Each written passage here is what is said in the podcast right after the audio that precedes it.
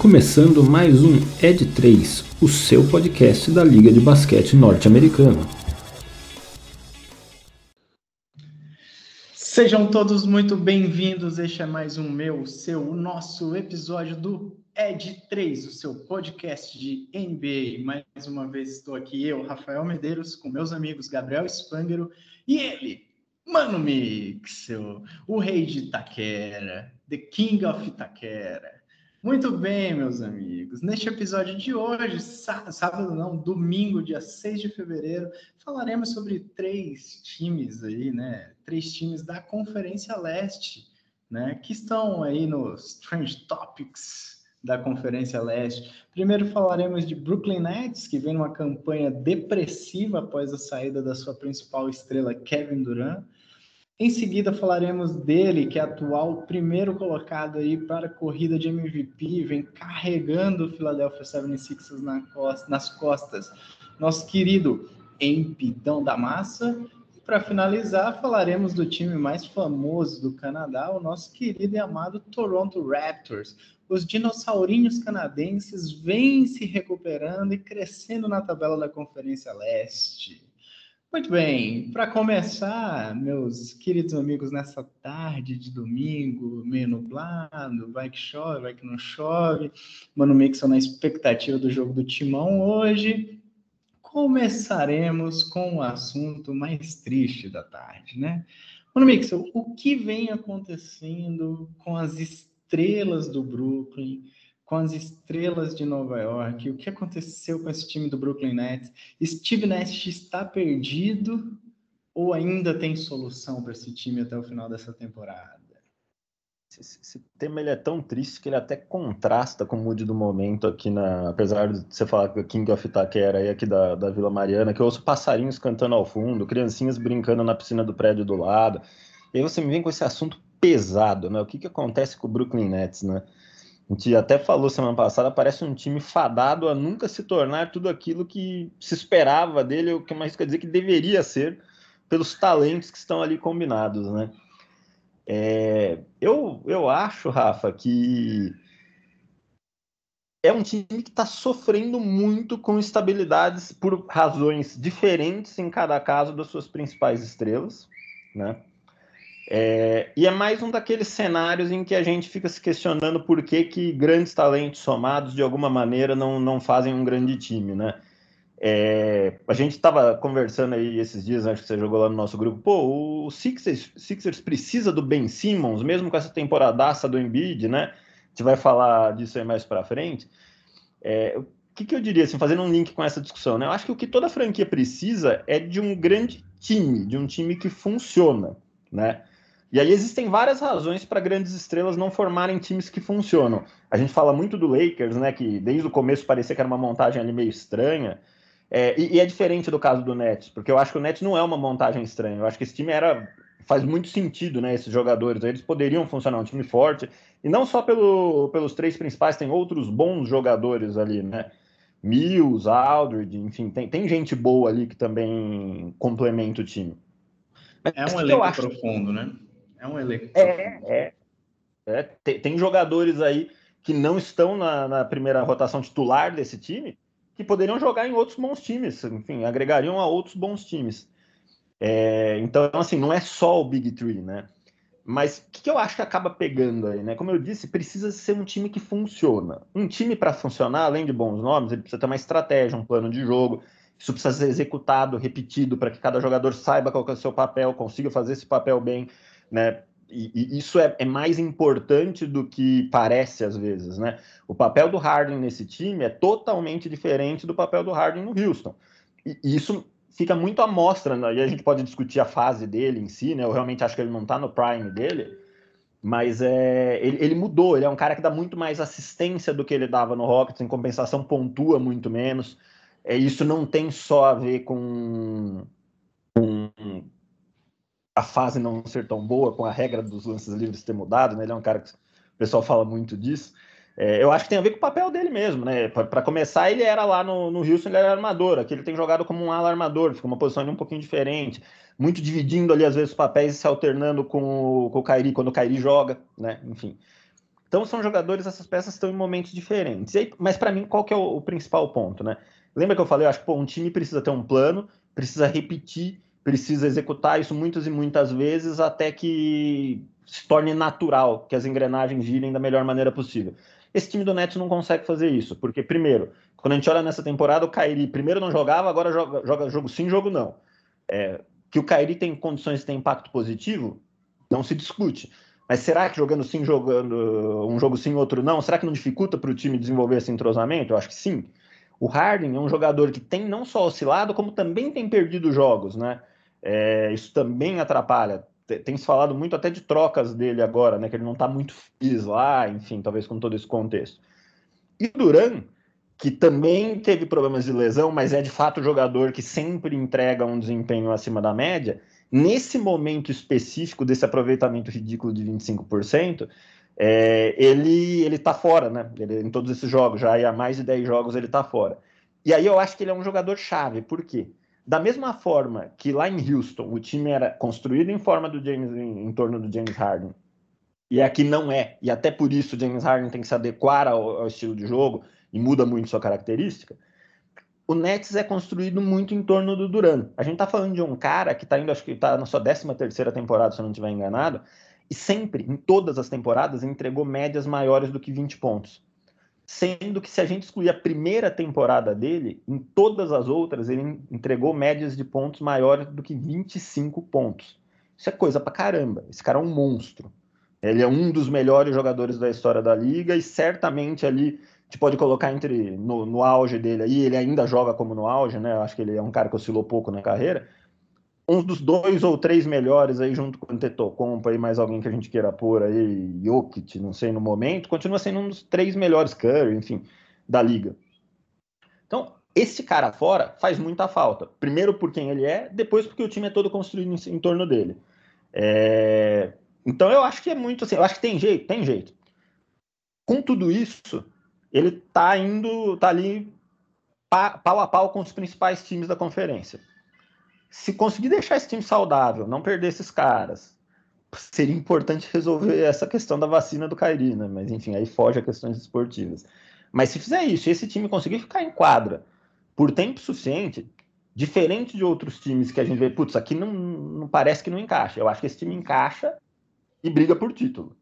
Mas talvez agora seja o momento da resiliência, né? Toda grande caminhada, eu acho que tem aquele momento em que tudo parece que vai dar errado. Esse é o momento do Nets se eles desistirem agora, na minha opinião, começarem a trocar jogadores e querer reconstruir alguma coisa, eu acho que muito provavelmente esse ano já não dá mais para eles. É, eu acho que se eles conseguirem resolver os problemas não muito triviais que eles têm, mantiverem esses caras lá, se, apegarem ao plano que eles traçaram, eu acho que continua sim podendo ser um time para brigar por título. É dessa forma que eu enxergo. Muito bem. Só aproveitando esses seus comentários e ganchos e relembrando um pouco da final de conferência do ano passado, querido Gabriel Spangler, a The Barretos Freak. É, Isso, lembrando que Kevin Durant foi extremamente decisivo na, na final de conferência do ano passado, quase levando o Nets à final, né? Não levou por algumas polegadas do, do tamanho do seu pé, é, a gente pode atribuir todo esse, entre aspas, fracasso do Nets neste momento da temporada à saída do Duran, né? Vale lembrar que o time aí, como o Mano Mixel bem trouxe, vem de um aproveitamento de 25% desde a saída do Kevin Durant. São três, três vitórias, nove derrotas nessa, nessa sequência dos últimos 12 jogos. Para você, meu querido, é o KD que está fazendo falta ou tem mais angu, tem mais caroço nesse angu aí? Cara, eu acho que tem mais caroço nesse angu aí. De, de, fato que o impacto de Kevin Durant em qualquer time que ele tiver vai ser sentido? Vai. Ainda mais com uma lesão aí de, de seis, oito semanas, né? Que ele sempre tem essa reavaliação.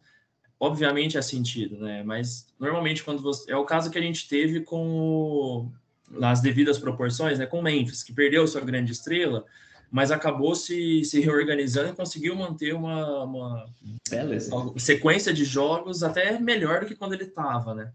e acabou sendo natural ali para eles se reorganizarem. Mas nesse caso, não teve uma reorganização muito boa, né? Acho que principalmente, igual o Mano Mix eu já trouxe, né?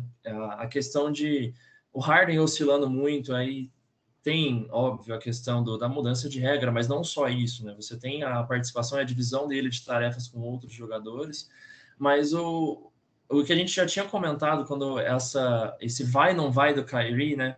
que poderia não gerar o entrosamento necessário que eles já que eles precisariam, né? Mesmo o Kyrie jogando 50% dos jogos, você pode ter a não ter, ser 100% entrosado, né? E é o que está acontecendo, né? Você não tem muito muito esse entrosamento com o time completo, né? Uh, se eu não me engano, essa semana teve um jogo contra o Jazz que o, o Durant estava fora e o Harden acabou também não jogando. Tava só o Kyrie, tudo bem que é um só muito entre aspas, né? Porque o Kyrie é o Kyrie, mas, pô, foi uma lavada bem grande de, do, do Jazz, eles conseguiram Nossa. recuperar alguns pontos, mas foi uma lavada, né, cara? Que Pô, você sente... uma hora que abriu quase 40 pontos de diferença. No é, eles buscaram, pô, muito mérito do time de buscar uma diferença tão grande, né? Mas mesmo assim, e acho que entra muito o, a tensão psicológica que tem lá dentro também, né? Eles estão vendo que, que não tá legal, que não tá 100% não, como deveria ser no papel, né? A gente comentou na, na semana passada, né, que teve um um jogo contra o Chicago que estava todo mundo muito bem, que foi um time completamente diferente do que a gente está tá vendo hoje. Né? Então, acho que é muito disso. Além da, da falta do Duran, da oscilação que a gente tem dos outros jogadores muito bons, você tem essa, esse fator meio psicológico também que fica. Pô, a gente poderia ser melhor, poderia ser melhor, e nunca vem, né? Nunca vem esse, esse dia que poderia estar tá tudo lindo e maravilhoso e voltar no papel. Né? Acho que faz a falta, faz, mas tem outras coisas ainda que impactam, com certeza. Muito bom, muito bom. bom. Acho que esse paralelo que você fez com o Grizzlies é, é muito bom. E aí, até em cima disso que você falou, Gabi, uma pergunta acho que para vocês dois, assim, minha opinião é que tem algo errado no vestiário do Nets, tem, tem algum clima muito nebuloso ali, né? Não só por esses boatos do Harden não estar tá feliz, dele ter pedido uma troca, dele ter pedido para sair, mas eu acho que a própria situação do Kyrie deixa um pouco esse ambiente, de certa forma, tenso. É, vocês acreditam que é, isso pode também estar tá influenciando muito no, no, desempenho do time? Porque é um pouco do como o Mano Mixel trouxe, né? Pô, você, você tira o Big Three, beleza, mas ainda é um elenco profundo, né? Você tinha o Aldridge e o Mills eram titulares no San Antonio Spurs, né? vieram para somar. O Paul Millsap não era um coadjuvante no Denver, pelo contrário, era um cara que tinha minutos de rotação, tinha boa participação no time. É, você tinha o Clexon, que na temporada passada foi um, um ótimo pivô e está com poucos minutos nessa temporada e um baixo desempenho. O próprio Bruce Brown, que era o grande coringa do Steve Nash na temporada passada, que foi pivô na série contra o Milwaukee Bucks, é, aparecendo vira e mexe no garrafão de surpresa e fazendo pontos né, nas costas ali do, do Brook Lopes. Tem o próprio Blake Griffin. Então, assim, você tem um time que, em teoria, poderia dar mais. Quando você compara, por exemplo, esse elenco de apoio do Nets, e eu posso estar fazendo uma comparação muito errada aqui, vocês me corrijam, e você compara com o próprio elenco do Golden State, sem Clay Thompson e sem Stephen Curry, cara, não é. Né? Na teoria, não, não é para ter um impacto tão grande igual está tendo, né? Exato. Eu acho que eu acho que faz sentido sim esse, essa tensão no vestiário. Acho que um paralelo que a gente pode traçar é igual que a gente teve com no, no, na época do, do, Lakers que, que o Frank Vogel falou, cara, eu vou tirar o Westbrook, independente se, eu, se ele não estiver entregando nos, nos, minutos finais. E você acaba gerando uma, uma tensão no, no, vestiário lá, né, cara? Que acho que pode sim estar influenciando também, igual influenciou no, no Lakers, né? E todos os outros problemas que a gente sempre comenta do Lakers, mas também no, no, no Nets. Para mim impacta sim, cara. Faz sentido. Eu, eu vou dizer uma coisa, eu acho que a comparação com o Golden State ela é muito boa, porque são dois times de alto nível que passaram por ficar sem estrelas de, de grande porte aí por alguns períodos aí, principalmente o Clay Thompson lá do, do lado do Warriors, é, só que um com um momento de oscilação, na temporada do Warriors do ano passado é ruim. É, conseguiu se encontrar e formar um time. O Warriors é um time. O Stephen Curry oscila, tem oscilado. O ano de 2022 do Stephen Curry, ali, da metade de dezembro do ano passado para cá, ele faz bons jogos, mas também tem jogos que ele faz razoavelmente abaixo do que a gente espera dele, principalmente.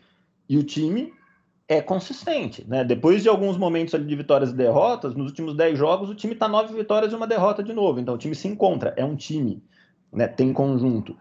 E eu acho que isso tem sim muito a ver com o vestiário, né? Vamos, assim, vamos, vamos colocar aqui uma situações hipotéticas aqui. Como vocês se sentiriam se um dos teus colegas de trabalho que vocês sabem que tem condições de agregar muito para o nível de entrega da tua equipe, de atingimento de objetivo, de conquistas, e isso vai refletir em conquistas pessoais e profissionais para todos os envolvidos, por uma questão que por mais que você possa ter ali tua opinião é sociopolítica sobre ela, mas por uma questão desse tipo, é, o cara bota isso acima do objetivo coletivo de um grupo que se juntou para conquistar alguma coisa que é assim, é uma conquista impactante para a vida de todos ali, né? Ser campeão da NBA. É, para um Harden que nunca ganhou, né? Que já chegou perto, muitas vezes está vendo a carreira dele para o final, mas nunca ganhou.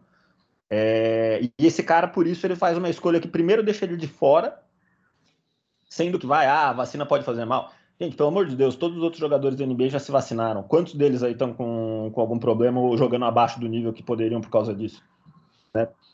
A gente sabe que esse não é o caso, né? Então, enfim, é, tudo bem, o cara quer fazer lá uma defesa política de alguma coisa que ele acredita, não sei aqui que eu vou jogar. Mas ele tá pondo isso acima dos colegas dele. É impossível que isso não impacte o vestiário. Exato. Eu, no lugar do Harden, estaria puto. Se eu, se eu for um cara. Se, se meu objetivo é ganhar, eu quero ser campeão, e eu acho que ele deve querer, e eu acho que outros ali também devem querer, eu não acho que é bacana. Então, isso afeta vestiário, sim, entendeu? Isso sempre, deixaram desempenho em quadra. Como sempre, perfeito nas análises, né, Manix? Acho que você trouxe um paralelo excelente, né? Jogar o indivíduo acima do grupo de um propósito coletivo nunca é uma boa ideia, né? É. Assim, cada um tem direito de fazer as escolhas que quer dentro do que as regras estabelecem. Agora, isso é uma coisa. Outra coisa é esperar que todo mundo que está em torno ache, nossa, olha que coisa maravilhosa, enfim, respeitamos e continuamos chamando, entendeu? Não vai rolar. Exatamente. E para finalizar o assunto Brooklyn Nets, estamos a quatro dias aí da, do encerramento da trade deadline. A trade deadline acaba quinta-feira, agora dia 10. Vocês, general managers do Brooklyn Nets, trariam alguém deste time ou vamos tentar com que dá, vamos organizar esse vestiário, esperar o KD voltar, esperar o Harden se recuperar bem, usar o Kyrie na, nos jogos fora de casa e vamos ver o que que dá. Acho que é um pouco do, do ponto que o Mano Mixel já trouxe, né, cara? Que você tá já passando da metade da, da temporada, né? E você mexer em alguém ali talvez possa trazer mais impactos ali para entrosamento do time do que o que já está acontecendo que pode ser revertido. Pode ser uma, uma escolha muito boa e que se entrose rápido, que é igual o caso do Chicago Bulls, que a gente sempre comenta, né? Que teve um entrosamento muito rápido. Pode acontecer, mas eu não sei, acho que poderia ser até um pouco arriscado para o Nets. É, se, tem, um, tem um elenco bom, tem um time muito bom, se conseguir organizar e deixar o, vestiário bem ali, com um clima bom com todo mundo, os jogadores se entrosarem melhor, cara, acho que pode ser uma alternativa mais factível aí do que trocar e mudar muita coisa. Não sei, pelo menos na minha visão. É, eu também iria na linha de, eu acho que manter com esse time, até porque o time é muito bom uma avaliação que a gente não tem condições de fazer daqui é quanto de impacto tem nesse fator vestiário que a gente falou e, enfim, se algo pode ser feito para melhorar isso. Talvez isso possa ser um motivo para fazer alguma coisa. E, assim, sinceramente, quando eu olho para o elenco, a única troca que eu de fato teria buscado em algum momento é talvez passar essa bomba relógio chamada Kyrie Irving para frente, tentando fazer uma boa troca. Ele é um cara que pelo basquete que ele joga, obviamente ele ainda tem valor de mercado, mesmo esse basquete sendo afetado por situações externas, né? Então, mas também agora, essa altura do campeonato, cara, podia ter feito isso lá atrás. Muita gente quis ele. Muita gente quis. É, enfim. Poderia, agora não sei se é o momento. Agora acho que decisões foram tomadas. Acho que o barco já está no meio do rio. O negócio é tentar remar para o mesmo lado e ver onde chega. Muito bem. Eu faria, tá? Eu faria algumas troquinhas nesse Brooklyn Nets. Eu faria. Ah, eu, eu buscaria sim alguma coisa pelo meu CEP, que eu acho que está tendo pouquíssimos minutos na rotação e, e ainda tem um determinado valor. Eu tra tentaria trazer algum arremessador, visto que o Joe Harris está muito tempo fora do time, é, muito tempo machucado, não sei como que ele volta, não sei se ele vai ter condição de, de contribuir para esse time nessa reta final e nos playoffs, então eu, eu tentaria fazer alguma troca do meu CEP é, com algum jogador que está muito esquecido em algum time de que não está brigando por nada, exemplo, OKC, Orlando Magic, que, que tem alguns bons arremessadores de perímetro e poderiam agregar para esse time do, do Nets. É, essa é a principal. A do Kairi também, mano, se, se fosse lá no começo eu teria feito, acho que agora ninguém vai querer pegar essa bomba, ninguém vai querer, querer, querer pegar, desculpa, essa esse cara. Então, essas seriam as duas que eu faria. Apenas o Harden eu não vejo sentido trocar neste momento para meio que tentar fazer uma, sei lá, vai pegar o que no Harden? Vai fazer uma reconstrução no meio da temporada? Isso não, não faz muito sentido, entendeu? Esse é o ponto. Eu acho que trocas desse tipo, elas têm cara de reconstrução. E, cara, a gente tá falando de um time que com tudo isso ainda tá ali nas cabeças e eu acho que ainda pode brigar por título. Então, putz, deixa para reconstruir quando a temporada acabar. Se, se for, nem, se, nem seja o caso, mas deixa para pensar nisso lá na frente. É, acho que essa é a grande reavaliação que vai ter que ser feita. Muito bem. Opa, falando. É, quando eu falei de trocas, eu pensei mais trocas nas peças principais. Essas trocas, vamos dizer assim, periféricas, periféricas ao, ao, núcleo do, do time, eu acho que sim, pode fazer sentido sim, buscar alguma coisa. Muito bem. Só um segundo, galera, que eu acho que eu estou apertando. É, estava apertando aqui um botão. Estava fazendo um barulhinho aqui. Muito bem, falamos bastante de Brooklyn Nets. Torcedor do, do Brooklyn Nets, espero que vocês melhorem, porque muita gente aí queria que esse time estivesse bem. Muita gente apostou dinheiro nesse time, inclusive, então é, esperamos aí que o Brooklyn se reerga e que nosso querido e amadíssimo Steve Nash, o homem que revolucionou a posição de armador no nos últimos anos, ele possa aí contribuir conseguir retomar esse time de volta aos trilhos. Muito bem, começamos com um clima mais pesado, como disse o Mano Mix, agora vamos para um clima de festa, entre aspas, né? Porque se por um lado temos festa no 76ers, né? Temos festa por Embiid estar tá jogando talvez a sua melhor temporada é, of ever. É, por outro lado, também temos um grande clima de incerteza ainda com Ben Simmons, ainda mais agora com a trade deadline se encerrando e nada de alguma troca por Ben Simmons. Ele continua sem jogar, ele continua aí sendo bancário e perdendo milhões e milhões de dólares nesse time do Philadelphia 76ers. Vou começar com você, Gabs. Que falar de Joel Embiid, o camaronês que vem destruindo a NBA nessas, nessas últimas semanas e reerguendo o 76ers, que é, para vale lembrar, estava na zona de play-in, agora está brigando lá nas cabeças, né? até por mando de quadra já nessa conferência leste.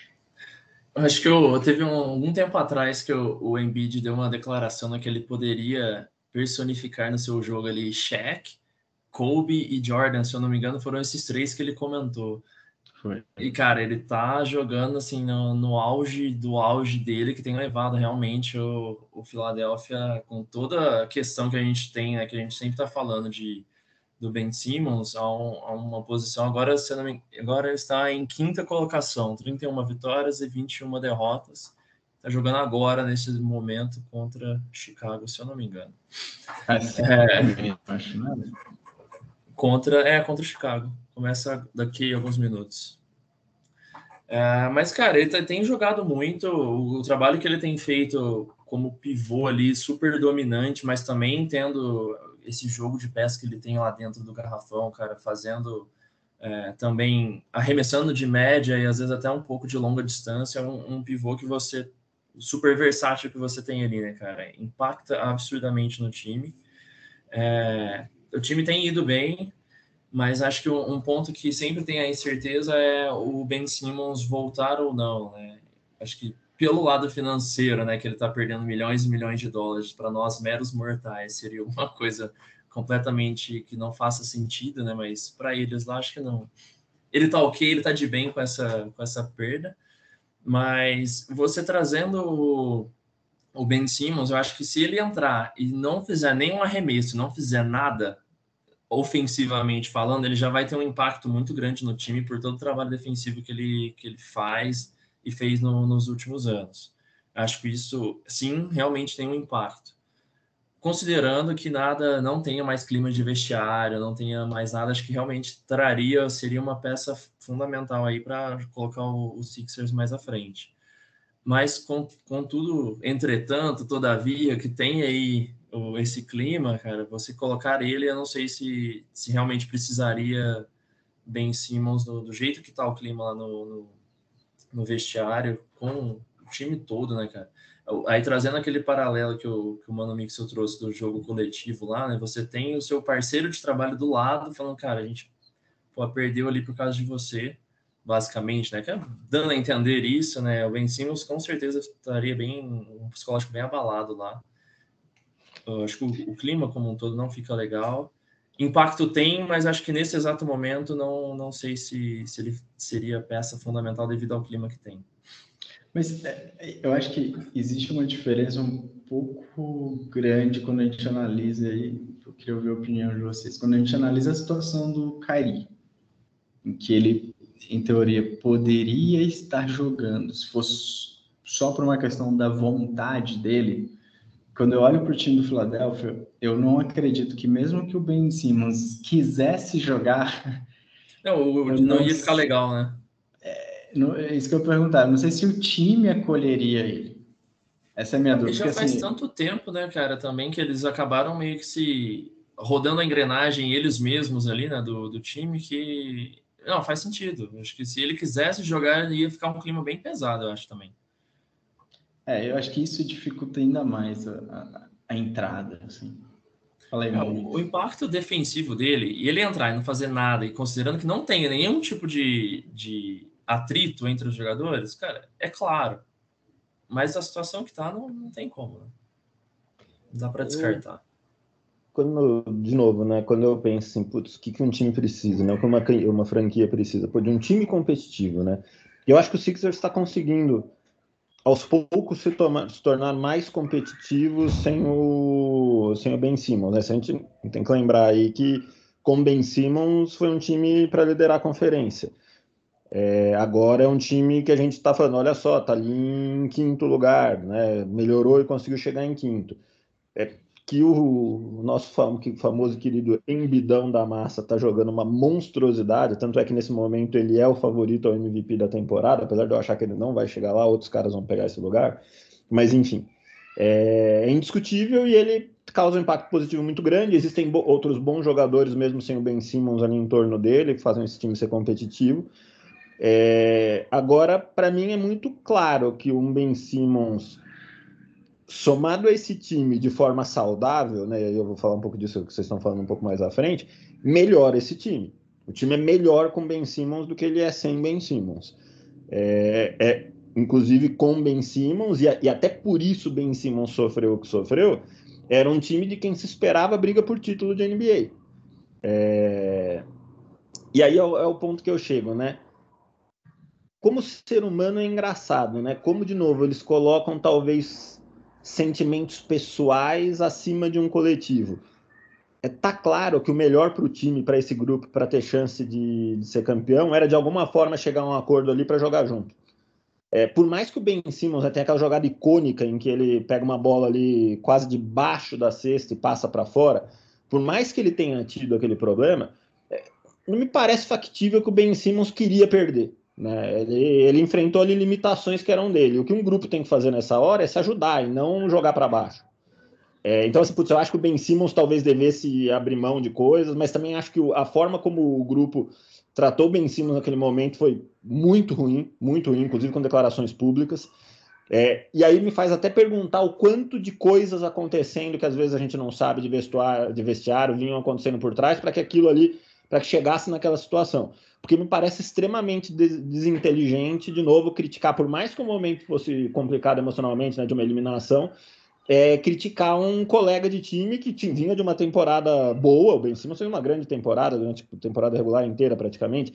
Ele foi depois? Ele foi? Eu não lembro se não, foi agora. foi o Rudy Gobert, mas ele foi ao ele tá no first, é, first defense defensive team da, da, da, temporada. O cara vinha de uma grande temporada, uma, uma temporada de contribuição para o time. É... E eu, eu assisti aquela jogada lá várias vezes. Por mais que eu vá, puta, é óbvio que ele tinha que arremessar. Assim, me parece um pouco excessivo atribuir uma eliminação de um time a um momento, por mais que o momento possa ser icônico, né, represente um pouco ele, ele ter ali uma timidez ofensiva, né? É, cara, será que ninguém mais podia ter metido uma bola que não meteu e que ia fazer diferença também? Então, assim, é, é muito de novo atribuir para o indivíduo uma coisa que ela tem que ser tratada coletivamente, o que, que a gente pode fazer para ser melhor. E essa briga ela, ela faz o Sixers pior. Para mim, por mais que o Sixers esteja fazendo uma boa temporada, o Embiid esteja jogando para caramba, o time melhorou nos últimos tempos, esse time para mim não é candidato a título. Não é, não vai chegar desse jeito. Me cobrem mais para frente, não chega. É... E talvez com Ben Simmons entrosados e focados no objetivo, talvez pudesse chegar. Eu acho que ele é um cara que agregaria bastante a esse time. Enfim. É, é, é, engraçado como o ser humano, às vezes, ele cria dificuldade para ele, até onde não precisava ter, né? É, falando um pouco de números, hoje o Philadelphia é um dos times mais, entre aspas, equilibrados da NBA. A 11 melhor defesa e o 12 melhor ataque da liga. Então, mesmo sem seu principal defensor, que é o Ben Simmons, é, o time tem uma performance defensiva muito boa até é, frente, né, comparação aí a alguns outros times que estão que estão aí na briga pelos playoffs e pelos primeiros lugares na conferência. É, Mano Mixel, é, aproveitando esse, seus, esse gancho e tudo que, que você falou, é, eu também acho, tenho, tenho certas dúvidas com relação aos Sixers é, nos playoffs e até uma briga pro para o título, até mesmo pela, pela, pelo título da conferência. Porém, quando a gente pensa, né, a gente viu nessa última semana muita, muita especulação de uma troca envolvendo o próprio Ben Simmons e o James Harden, né? É, eu acho que o Ben Simmons ia ser lindo para esse time do Brooklyn Nets, para ajudar na defesa, que não é o grande forte. É, e acho que o Harden seria um espetacular parceiro para o Embiid, o parceiro que talvez acho que nunca teve na carreira dele é, nesse time do Philadelphia, e o Philadelphia ainda aproveitaria essa troca talvez para se livrar ou para tirar um pouco de peso com o contrato do Tobias Harris. Quando a gente olha para isso, e aí a minha pergunta em cima do que você falou, quando a gente vê Harden e Embiid nesse time do Sixers, uma provável combinação, né, galera? Briga por, por título, briga para uma final, briga para chegar nas cabeças, melhora esse time ou piora esse time? Eu acho que melhora muito esse time. É, inclusive, essa troca aí, eu acho que a gente pode questionar se ela faz sentido para o Nets. Para o Sixers, dado os com certeza ela faz sentido, né? Porque vamos parar para pensar. O Sixers não tem Ben Simmons. É diferente de eu tenho Ben Simmons e vou pensar se eu troco. Não, não, o Sixers não tem Ben Simmons. E aí o Sixers, Sixers ganharia James Harden, que é um grande jogador, que mesmo oscilando é um jogador que agrega para o time do Nets e tudo mais. É, talvez num outro ambiente pudesse ser ainda mais decisivo. É um jogador que historicamente tem grandes desempenhos em temporada regular e também em playoffs quando está saudável, porque vamos lembrar que lá o time do Houston, que era muito construído em torno dele, Teve ali Chris Paul também, que é um grande jogador, mas assim, se você comparar aquele time do Houston com o time do Golden State que ele encarou, era um time vários degraus abaixo. E ainda assim, muito pelas atuações do Harden, que numa das séries lá, ao longo dos sete jogos, fez mais de 30 pontos em todos os jogos. É, quase derrubou o Golden State, que é um dos maiores times aí depois do Bulls de Jordan, aí, que, que a NBA viu. Aquele Golden State de Duran, Curry e tudo mais. Enfim, o Harden é um grande jogador. É, então, assim, pensa, pro, pro Sixers, seria não, não seria uma troca de perder um grande jogador para pegar outro. Não, seria ganhar um grande jogador. Eu acho que faria muita diferença. E aí, quando a gente olha para Embiid e Harden, se encaixar, aí eu acho que briga por título. Pode brigar por título. Aí eu começo a ver esse time batendo de frente, por exemplo, com o Bucks no, no, no, no, playoff. Com o próprio Nets, com o Suns, com Golden State, enfim. Aí eu acho que briga por título. Concordo. E, e, até porque, assim, na minha visão, por mais que você não tenha o Ben Simmons hoje, para mim hoje o, o Sixers tem um dos melhores defensores de perímetro da liga, que é o Matisse Thybulle. Eu sou fã desse cara há muito tempo. Acho ele um baita defensor. Ele e o Caruso, para mim, são os dois melhores defensores de perímetro da liga. É, inclusive, acho que tem muito time assediando o Sixers para levar o Tybal nessa trade deadline.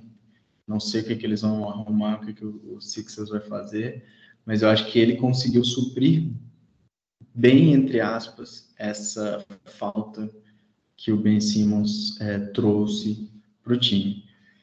Muito bem. Gabriel, algum ponto a mais sobre. Acho que o Gabriel congelou, né, Manix? Acho que sim, ele está perdemos essa possibilidade de James Harden no Sixers, ele até travou. É, perdemos, perdemos por Oi, voltei. Né? Tive, tive problemas técnicos aqui.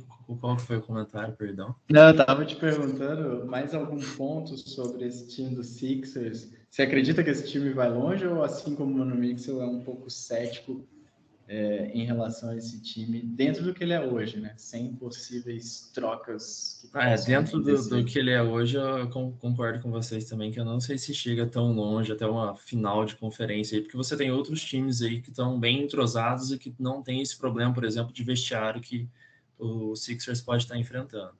Agora, com, com essa troca, por exemplo, de um James Harden, com certeza faz uma, uma bela dá um level up aí no, no time, cara, para dar um belo complemento. James Harden seria o cogumelo do Mario que o 76 está precisando. É, é bom, boa analogia. É, eu, e até um, um, comentário sobre trocas agora próximo do fim da, do limite aí, né? É, para mim, só faz, troca, faz sentido troca agora quando você adiciona coisas a um core, né? Quando vem um time falando de trocar alguma peça que teoricamente faz parte do core dele, como seria o caso do Nets abrindo mão do Harden, fala, pô, no meio da temporada a gente vai mudar de plano. É, não costuma dar certo. É claro que pode dar certo, sempre pode, né? O, o esporte, de maneira geral, tem aleatoriedade.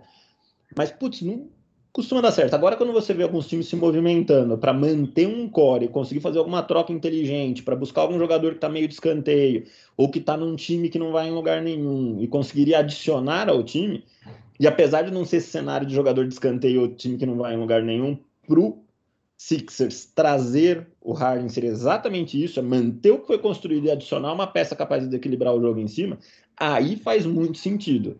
Aí você não muda o plano, você adiciona uma uma variável ali que pode te levar para um outro patamar. Aí faz muito é, sentido. Fato. Concordo. Eu, eu acho que assim, né? Eu concordo muito com isso que você falou. Eu acho que tem alguns estágios para mim nessa trade deadline, já falando até um pouquinho desse assunto. Primeiro, o Sixers para mim é o grande exemplo do time que está perto de chegar longe e eu usaria, se eu fosse o, o, GM, a trade deadline para, me, para fazer com que eu chegue mais perto, né? Então, eu buscaria uma troca, sim, para agregar em cima daquele elenco e para agregar principalmente para a grande estrela, que é o Embiid, um jogador que faça ele jogar no nível ainda mais alto do que ele já está jogando.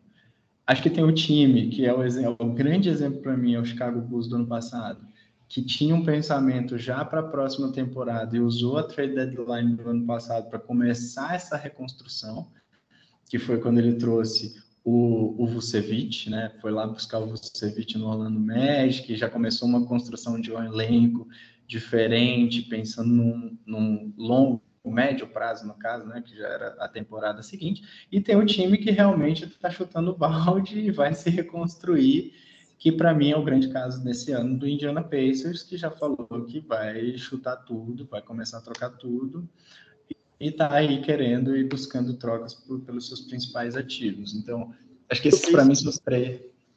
Oi? É um time tão curioso, né, o Pacers, que assim, até quando eles falam que vão trocar tudo, você não, não eles falaram isso há quanto tempo? Né? Um mês e meio. Agora nada, né? Até agora não tem uma troca. É, é, é a reconstrução é, mais silenciosa da, da história da NBA. É que a NBA, ela. É, desculpa, lá. Não, vai lá, Rafa. É que eu acho que a NBA é famosa por deixar tudo para a última hora, né? Então, geralmente na trade deadline as trocas acontecem realmente só no dia 10, né? Então, como bom brasileiros, né? Mas acho que um time que poderia, que tem uma, uma estrela lá dentro que poderia ser complementar para outros times que estão buscando títulos aí é o, o, Detroit Pistons com o Jeremy Grant lá, que eu acho Nossa. que ele é um cara que impactaria os times aí que estão buscando títulos, quer, quer chegar até um pouco mais longe. Voltou de lesão agora, ele eu acho que é um cara que, que impactaria fácil e não, não seria vai, uma perda absurda para o Pistons, que está nesse processo de reconstrução, né, cara? Tá cara, pensando eu, um pouco vi, mais a longo prazo. É, eu ouvi muito boato dele no Nets, pelo Clexon, o Nets daria o Clexon, entraria ele. Eu ouvi um boato que eu acho sensacional, ele encaixaria lindamente para mim, que é no Phoenix Suns. Acho que o Jeremy Grant no Phoenix Suns é, seria uma peça, assim, esplendorosa. Com, o Booker ali também. É, eu acho que ia ser demais. E, eu vi ele, inclusive, num time que eu acho também que se ele vai, aí sobe o nível assim e briga por título, que é o Cavs. Se Fato. o Jeremy Grant vai pro Cavs, cara. Seria uma bela, belíssima aquisição. Só complementando, eu falei, né, que existem três tipos de times, mas eu me esqueci de um, existe o quarto time, e essa é uma categoria específica que só existe esse time chamado Los Angeles Lakers. Então, na trade deadline, existem esses três bom. times, existem esses três times que eu falei, e existe uma categoria chamada Los Angeles Lakers, que provavelmente eles vão fazer alguma coisa, porque não tá dando, cara. O Westbrook não tá rolando, assim, é, é, meu Deus, meu Deus. Aí você é, tem, você traz LeBron James pro, pro Cavs, alguma coisa nesse sentido. Obviamente que os pesos são completamente diferentes, né, dessas trocas, mas seria uma coisa bem cômica. Eu, eu vou, vou falar uma coisa aqui, né? É, eu, eu tô ficando com dó do Westbrook. Porque eu já. Vocês sabem que eu não curto muito o jogo dele, o tipo de jogo. Eu meti a boca desde o começo lá. Tenho raiva dele da passagem dele no Rockets lá, que eu não acho que ele ajudou em nada. Ele ajudou a, acabar de vez com um time que quase chegou em alguns lugares. É, mas beleza. É, agora, putz, os caras também. Ele tá vendo uma piada que eu acho que ele não merece ser, entendeu? De repente, esse time todo mal montado do Lakers é culpa do Westbrook. E só ele é o culpado, né? Exato. Tá tudo errado no time, entendeu? Ninguém pensou quem que ia defender, ninguém pensou se as características de um jogador encaixavam com o do outro. Né? Você tem o Westbrook, o próprio LeBron, né? São caras que eles gostam de ter a mão na a bola na mão para partir para dentro. Tudo bem, o Westbrook faz muita assistência também. Mas é, assim, ninguém pensou em nada. E agora a culpa é do Westbrook. Ele é o grande vilão. É, é o Westbrook, é isso, é aquilo. Cara, tudo é bem, que... ele tem a parcela dele, mas, pô. É que eu acho que não é a culpa, mas é que assim, meu amigo, você tá dando dó de. Cara, ontem, assistindo Lakers e Knicks, cara, é, ele perde a, ele tá perdendo a bola so, sozinho, pra ele, mesmo. mesmo. É uma coisa assim que. ele perdeu uma bola para ele mesmo, eu concordo. Só que o que, que eu acho, assim, ele volto a dizer, não gosto. Não acho que ele é. Puta, ele foi MVP uma vez lá, mas eu não acho que ele tá na mesma prateleira desses caras que a gente discute Sim. em alto nível.